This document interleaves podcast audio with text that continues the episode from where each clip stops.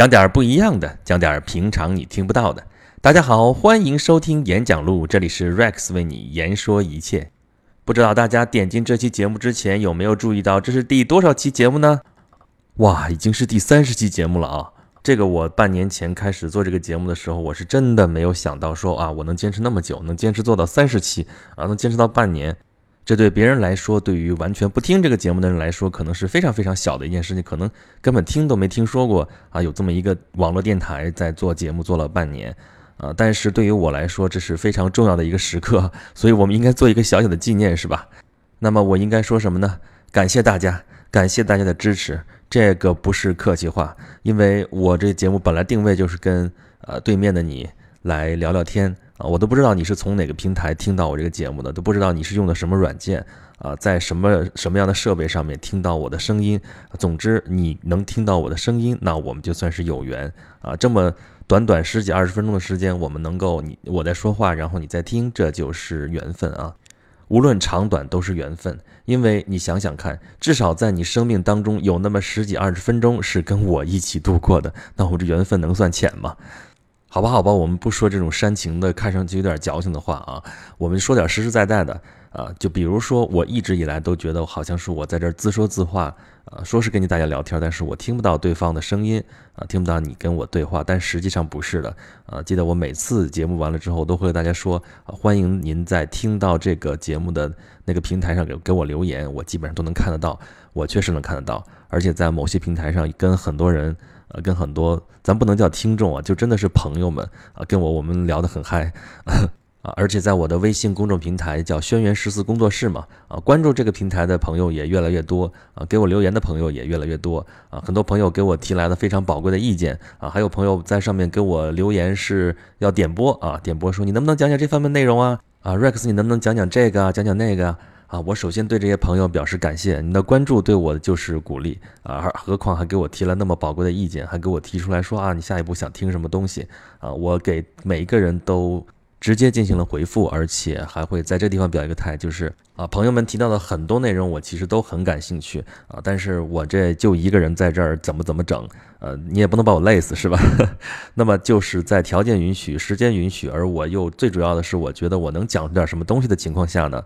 呃，我会针对一些话题，针对一些有意思的专题，啊，做一些深入性的一些探讨，跟大家还是那个态度，跟大家聊聊天儿，跟大家啊胡侃一通吧，啊，总之那至少得侃出点东西来，是不是？啊，比如我在这里再做次预告，就是我们之前已经提过好多次的那个大的专题啊，其实就是很多朋友给我提过的，说你能不能讲讲这方面的内容啊？我说好啊，啊，你等等，请敬请期待，呃，期待就是这个专题节目，这个专题节目我已经说了好多次，但现在还没有开始，呃，不是我要爽约，绝对不会跳票，只是因为我的准备工作做的确实久了一些啊，因为我是太想把这东西讲得更好一些，而且肯定是要讲出自己的特色。啊，所以请大家再耐心的等个几期，我保证我们出的专题肯定是以你想不到的形式来出现的，而且会在我们现在音频节目的基础上更上一个台阶。那么今天我们讲点什么呢？肯定不是说我三十期节目就光在这儿回顾历史，我远远还不到那个说节目节目多么辉煌，我们只要回头看就好的那个时候啊。此时此刻就是我录节目的这个时候啊，就是我们端午小长假的最后一天啊。我这长假之前没能把这个新的节目录出来啊，我们那个节后把这个东西补上啊，但是还想讲讲这个跟端午节有关的话题啊。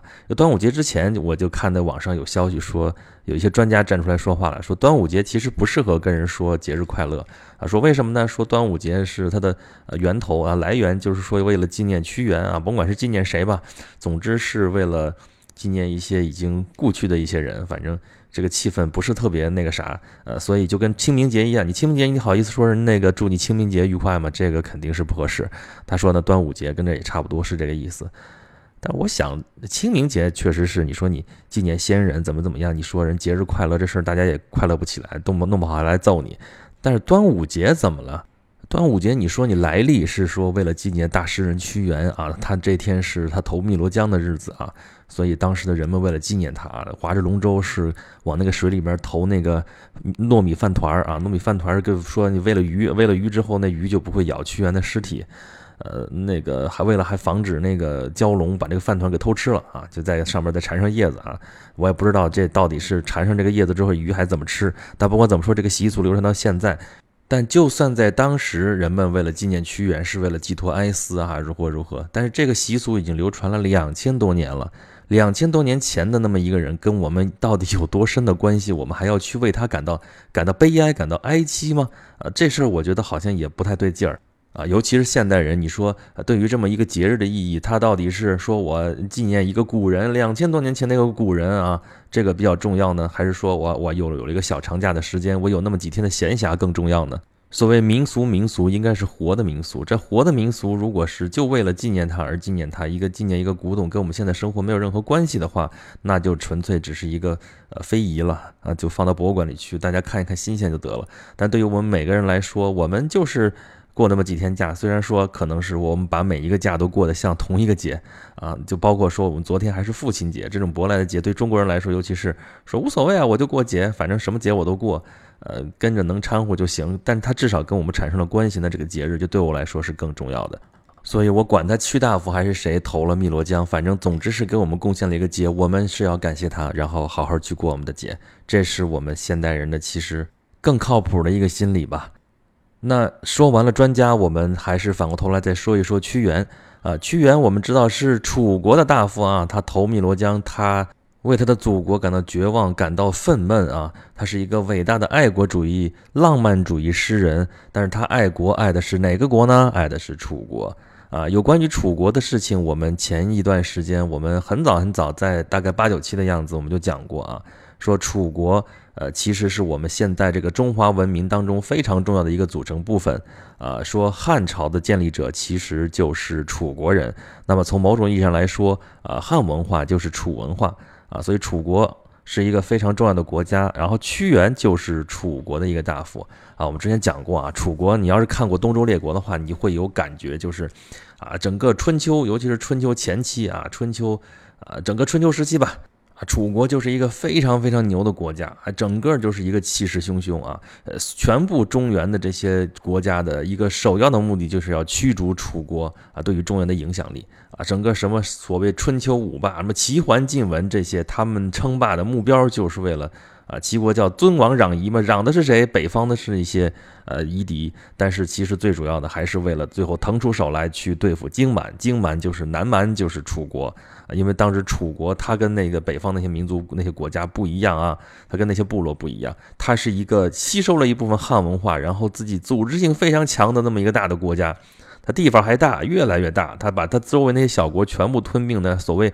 后来有句诗吗？咱不是啊，暮霭沉沉楚天阔。为什么楚天阔呢？是因为楚国的国土面积是非常非常广阔，啊，包括现在湖北、湖南啊，包括现在安徽的一部分、河南的一部分，包括像东江苏的一部分啊。江苏后来一开始是吴国，后来吴国被越国灭掉，越国又被楚国灭掉，所以整个楚国非常非常的广阔，几乎就是整个南中国的代名词。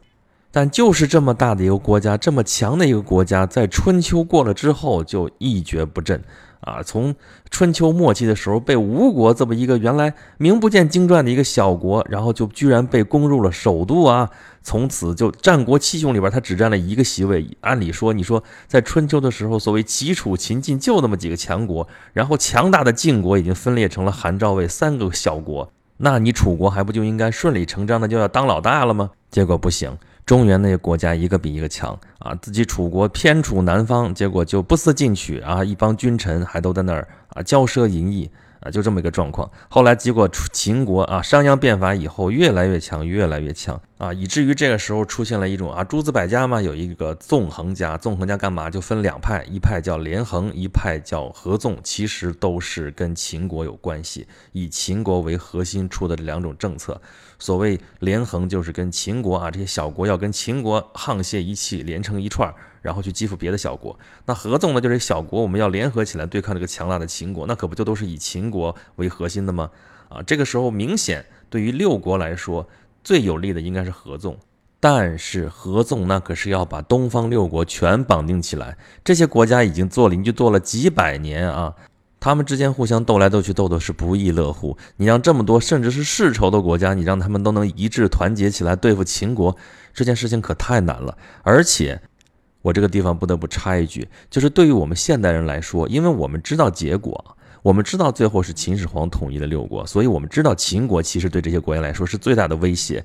所以在我们看到这些诸侯国的啊这些国王啊面对自己将要灭国的这么一个危险，居然浑然不觉，居然还是在那儿骄奢淫逸，还是在那儿就不闻不问，朝政什么也都荒废掉，怎么怎么样？我们觉得是这么一个状况。但实际上，对于这些诸侯国来说，秦国的崛起在这几百上千年的这个历史当中，并不是第一次，远远不是第一次。啊，春秋的时候就有所谓的春秋五霸啊，战国的时候有所谓战国七雄啊，七雄第一个强的并不是秦国，一开始是魏国强，后来是齐国强，再往后是赵国强。然后秦国强仅仅是在商鞅变法之后，这才几十年呢。那对于这些东方的这些国家来说，很多他们邻居对他们的威胁，远远比离得远远的那个秦国威胁要大得多。那他们为什么一定要联合起来对付秦国呢？啊，我合成一个联盟，但是联盟之间内部又不团结，这事儿怎么能成呢？这就是屈原那个时代所面临的形势。更何况还有像张仪这样的人啊，纵横家里边两派吗？啊，合纵只是其中一派，另一派就是连横，针锋相对啊。像张仪这样的就劝楚王了，说你跟齐国好什么好呢？他又不能怎么着你，你们世仇啊，你们打了几百年了，那你赶紧跟他断了关系，然后跟我们秦国，我们俩合作吧，我们俩合作，我给你商务六百里地。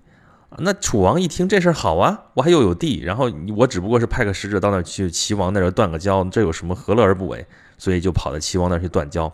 断了交，结果啊，中间的过程我们就不说了。结果就是齐国那边也得罪了，然后跑到秦国去要地。张仪一开始说摔断腿了，摔断腿了就避而不见啊。过了好几个月，过来说你你搞错了吧？我什么时候说给你商乌六百里地了？我说说说的是我自己的封地六里，那六百里地想什么呢？秦王能给你？气的楚王就跑过去打仗，打仗又没打赢。然后后来秦国把楚怀王就忽悠到秦国，给扣押了好几年，最后死在了秦国。这对于楚国来说是奇耻大辱啊！那像屈原这样的爱国主义人士怎么能忍？何况屈原不是一般的爱国人士哦。你看看他姓什么啊？他姓我们看上去叫屈原，对不对？我们称他叫屈原啊。其实我们知道古人的姓啊、氏啊、名啊、分字啊分得非常非常清楚。古人我原来早就讲过。咱们的古文是一个字是一个意思，一个字是一个字的啊，每个字都是意义是不同的。我们现在姓氏名字都是连着来说，好像是一个东西，但是在古人那儿，姓就是姓，氏就是氏，名就是名，字就是字。那结合到屈原这儿就是，他姓什么呢？他可不是姓屈，屈是他的氏啊，就是姓氏里边那个氏。他其实姓什么？他姓芈，芈是楚国的王族的姓啊。楚王姓什么呢？楚王就姓芈。啊，他的是什么呢？楚王是熊啊，我们可以看到说楚王都是熊什么熊什么啊。到后面的楚怀王就是楚汉争霸的时候找的那个王，还叫熊心啊。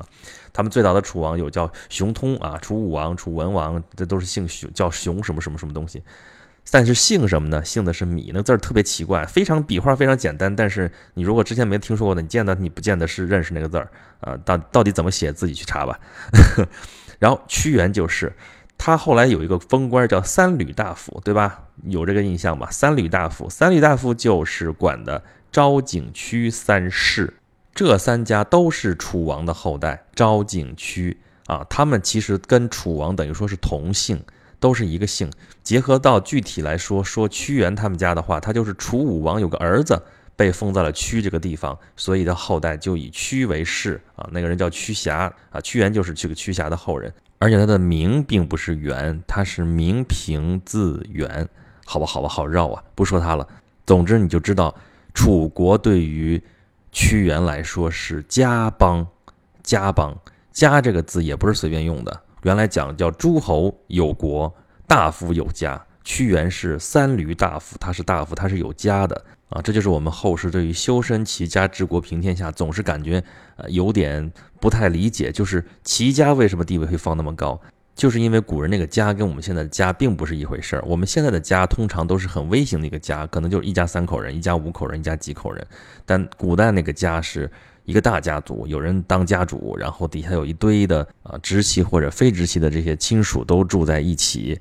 这是一个家，而且尤其是在春秋战国那个时代，还在贵族社会的时候，不是所有人都有家的，只有大夫有家，就是分封在各国里面的这些卿大夫才有家啊。再往上就是诸侯，诸侯那就有国，国家国家的本意其实本来在这里，所以对于屈原来说，他是非常有责任感，他是有家的。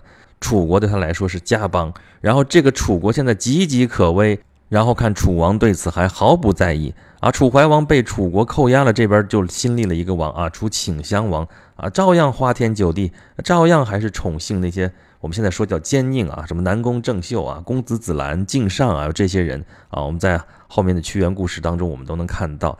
然后这些人按理说对于楚国来说也应该是那种绑定的那种关系啊，对吧？楚国一旦倾覆，这些人还算什么贵族？但是这些人依然故我，就像屈原诗里面写的一样：“举世皆浊我独清，众人皆醉我独醒。”那怎么办呢？跟这些人就是不对付，那受这些人的排挤，他就只好被流放。然后就在他流放期间，他听到消息，楚国的郢都又被。秦国的名将白起给攻破，他忧愤也没有办法，而且他这个时候年事已高，已经六十多岁了，估计也没有什么斗志了，就自投汨罗江而亡。这就是关于屈原的简单的一个经历。那你说屈原被这个朝廷上的这帮人排挤，他到底冤不冤呢？就委屈不委屈呢？他自己就这么就投了汨罗江，他到底值不值呢？哎，这事儿咱们可以说道说道。啊，屈原有一篇文章叫《渔父》，说的就是他被流放之后的一段经历。啊，就他在那个流放地啊，在那个山林沼泽之间，就这么游来荡去，然后一边走一边吟诗。啊，就 就是文人嘛，就是后来的这个，就是所谓的骚人、骚客，就从他这儿来的传统，因为他写过《离骚》嘛。啊，然后他所谓颜色憔悴，形容枯槁，总之就不像人形了。然后他就碰到了一个渔夫，渔夫就是打鱼的。打鱼的见到他就问他了，说：“哎，你这不是三闾大夫吗？你怎么变成这样了呢？你怎么混成这样了啊？”啊，屈原就说了，就说了刚才我们提到过那句著名的话，就是“举世皆浊我独清，众人皆醉我独醒，是以见放。”就我不愿意跟他们同流合污，所以我就混成这样，我就被放逐了。那渔父就说了，说：“哎，你从下边他说的这句话里面，你就能看得出来，先秦啊那帮。”底下的这些老百姓们的见识有多么多么的高明？他说什么呢？他说：“圣人不凝滞于物而能与世推移，世人皆浊，何不鼓其泥而扬其波？众人皆醉，何不补其藻而啜其醴？何故深思高举，自令放为？”好吧，好吧，我下面说人话。他是说，圣人是怎么想这些事儿的呢？圣人才不那么死心呢！我告诉你，就是与时俱进。世人皆浊，就这就这个德性，那怎么办呢？你就在里边掺和呀，你也在里边把那个泥巴你你搅吧搅吧，就搅和搅和，然后你跟他们一块掺和就完了吗？啊，众人皆醉，大家都都喝醉了，你你就一块喝嘛，对不对？就就喝那个枣，然后啜其醴，也喝那甜酒，不就挺好吗？然后你非把自己整成这样那么清高，结果自己你看被流放了吧？然后屈原说什么呢？他就说：行行行，我下边不说非人话了，咱就直接说，就说他说我是有洁癖的，我听说过，就说我穿新衣服，我得先抖抖帽子，对吧？然后我刚洗洗完澡之后，我得穿新衣服，那衣服得干干净净的，对吧？那我身上那么干干净净的，我能受得了那么多脏兮兮的人在我周围吗？总之，那一句话，我是有洁癖的，我就宁可赴香流葬于江鱼之腹中，我宁可投江，我也不能用把我的清白。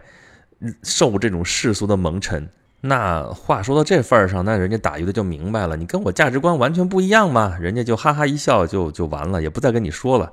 最后临走的时候，送了他一首歌，叫《沧浪曲》，我们现在叫《沧浪曲》啊。沧浪之水清兮，可以濯五缨；沧浪之水浊兮，可以濯五足。什么意思呢？就是沧浪之水啊，那水如果清清白白的话，可以拿来洗我头上那个帽子上面那个穗儿。如果这个水是不那么干净的话呢，我可以拿来洗脚嘛？哎，就是唱这首歌，然后就走了。我觉得屈原能把这个事儿记录下来，说明他其实想过很多很多，而且他不是没有听过对他来说不同的意见，但是他最后还是选择了投汨罗江啊。不过他记录下来之后，这个事情之后，我们也可以发现，其实对待这一个事情有很多不同的选择啊。同样的环境，同样的境遇。有很多人可以不像屈原这样去投江，就采取这么极端的方式，啊，你像这个渔夫就是非常典型的另外一种人生态度，那就是我混迹其中，然后你要想保持你的高洁可以啊，啊，你在你先掺和到里边去，你先投入其中之后，你再说，这其实无疑是一个非常务实的一种态度啊。就这个地方，我其实想到另外一个人，谁呢？就是张居正啊。这两人差着一千六百多年，然后处事的方式就完全相反啊。张居正其实没有屈原这么好的条件啊。屈原处在是贵族政治的时代，然后他就是一个贵族，他是有权利的，他是生下来天生的贵族。他生下来就在权力的核心当中，但是像张居正这样可不一样了。张居正生活在后面的科举时代，咱们前面几期讲过好多好多这个有关科举的事情了啊，叫所谓朝为田舍郎，暮登天子堂。也就是说，你本身是个平头老百姓，你就因为科举你才当上的官，你才能够进入政府，才能够执政。然后张居正又是另外一个啊极端，他不是宰相，但是行宰相之实。然后为了掌权，他其实可以不择手段，他采取一切的措施、一切的手段，只要能把事情办成了，他不计一切荣辱。这是需要更大的智慧和意志力才能够做成的事情。就举一个简单的例子，他跟这个抗倭名将戚继光之间这种行贿受贿的事情有的是啊。戚继光每年给他给他送海狗鞭，呃，然后他还送他波斯美女，以至于说后来张居正为什么五十几岁就死了啊？就跟他这个纵欲无度是非常有关系的。当然，我们现在讲反腐、讲廉政嘛，所以我们对他们做法我们表示反对。但是他处在那个时代，那个时代周围的官场的环境就是那个样子。如果你不参与到这里边的话，你像海瑞，我就坚决与之对抗。最后他能干成什么事儿呢？这个事情就在这个地方，你在你的选择啊，你是可以清高。你是可以举世皆浊我独清，世人皆醉我独醒。但问题就你这一个醒着的人，你能做成什么事呢？啊，你不投入进去的话，你不入世，你能做成什么事呢？所以，我们后来还有一个隐居的概念啊。我们之前提到过，说武侠小说最后的结局，金庸小说尤其是啊，几乎所有的大的这些主人公，最后都只能去归隐，归隐江湖啊。这其实是一种小隐。啊，我们完整的版本是这么说的：大隐隐于朝，中隐隐于市，小隐隐于野，隐于江湖，隐于民间。这是一个最不需要政治智慧、最不需要技术含量的一种行为啊！所以古人把它只归作小隐。然后中隐隐于市，就是市场的市啊，就是隐在其实就在尘世当中，就是一种入世的哲学。但是他入世，他只是做生意啊，或者什么其他的行为，但是他不做官。啊，真正的大隐啊，最最有本事、最最见功夫的是大隐隐于朝，在朝堂之上。这里边其实是政治漩涡当中本来是最危险、最最难于立足的地方。这个地方他居然能够很好的生存，不光生存，而且可以活得很滋润，而且可以能做成他想做的事情。这叫大隐，这是真正有政治智慧的人，这不是屈原这样的人。那么屈原这样的人，既不是大隐，他在朝野当中非常的失败，最后被排挤出来；呃，也不是中隐，他是贵族出身，他只会当官，其实只会做呃贵族做的那些事情，他又没法去做生意，他又不愿意去投入尘世做其他的事情，他又不愿意小隐隐于野，又不愿意只是在野，只是隐于江湖，就这么生存，就这么终老在林泉之中，那他这么有洁癖的一个人，就只好投江。他其实没有别的选择，而且像刚才说，他已经六十几岁了。而听到说啊，秦军攻破了郢都，楚国真的是再没有希望了。没有希望，对人的打击是非常非常大的。他只好投江。好，说了这么多，你说屈原委屈吗？委屈，那是真委屈啊！他真真正正是一心为楚国好，但是最后却落得这么一个下场，能不委屈吗？但是在历朝历代这种封建王朝，这个时候还是啊诸侯国时代的时候啊，就是两千多年前的时候，这个政治那么黑暗的环境之下，你还想做成事情，你还想达成你的政治抱负、你的政治理想，你说你该怎么办？屈原显然是不具有这样的政治智慧和能力的，他真的是空有一副政治抱负，最后只好把这些抱负都变作了《离骚》，都变作了《楚辞》，所以。其实也还好，我们可能失去了一个政治家，但我们获得了一个大诗人啊。用我们现在的观念来说，那是千金不换。还有另外的例子，比如说另外一个伟大的浪漫主义诗人就是李白，他一辈子想当官，一辈子想施展他的政治抱负，但是所有的人，所有的皇家都是希望拿他来装点门面啊，拿他写点淫词艳曲。然后他的一腔政治抱负也没有办法施展，最后变成了万年不朽的诗篇，啊，这样的例子比比皆是。比如说刘勇啊，比如说辛弃疾啊。如果辛弃疾真的是呃带兵打仗去恢复中原去了，我们可能真的少了一个伟大的爱国主义词人啊，我们可能就读不到什么啊“不被春宵梦觉燕千万里江山”这样的词。所以在端午节这样的日子，让我们狠狠心说一句。屈大夫，您不委屈，您委屈了自己的政治抱负，您没委屈您的才情，没有委屈我们这些后世子孙，好吧？这一期节目说着说着已经到二十几分钟了啊，这个今天已经超过我们平常节目的平均长度了，呃，这就算是我们第三十期节目的一个特工的加长版吧。好，还是那些话，如果您喜欢这个节目的话呢？欢迎您在听到这个节目的平台下面给我留言，我基本上都能看得到，并且给您回复。或者你也可以关注我的微信公众号“轩辕十四工作室”，在那里我欢迎一切形式的意见和吐槽啊。我们的微信号上以后也会发一些跟节目相关的一些内容，不只是节目本身哦，而且以后也会有一些更多的互动形式在这个微信公众平台上出现。另外，如果您对这个节目真的是比较认可，觉得还可以的话，那么也欢迎您跟周围的朋友进行一下推荐。好，求关注，求吐槽，求扩散，谢谢大家，我们下期再见喽。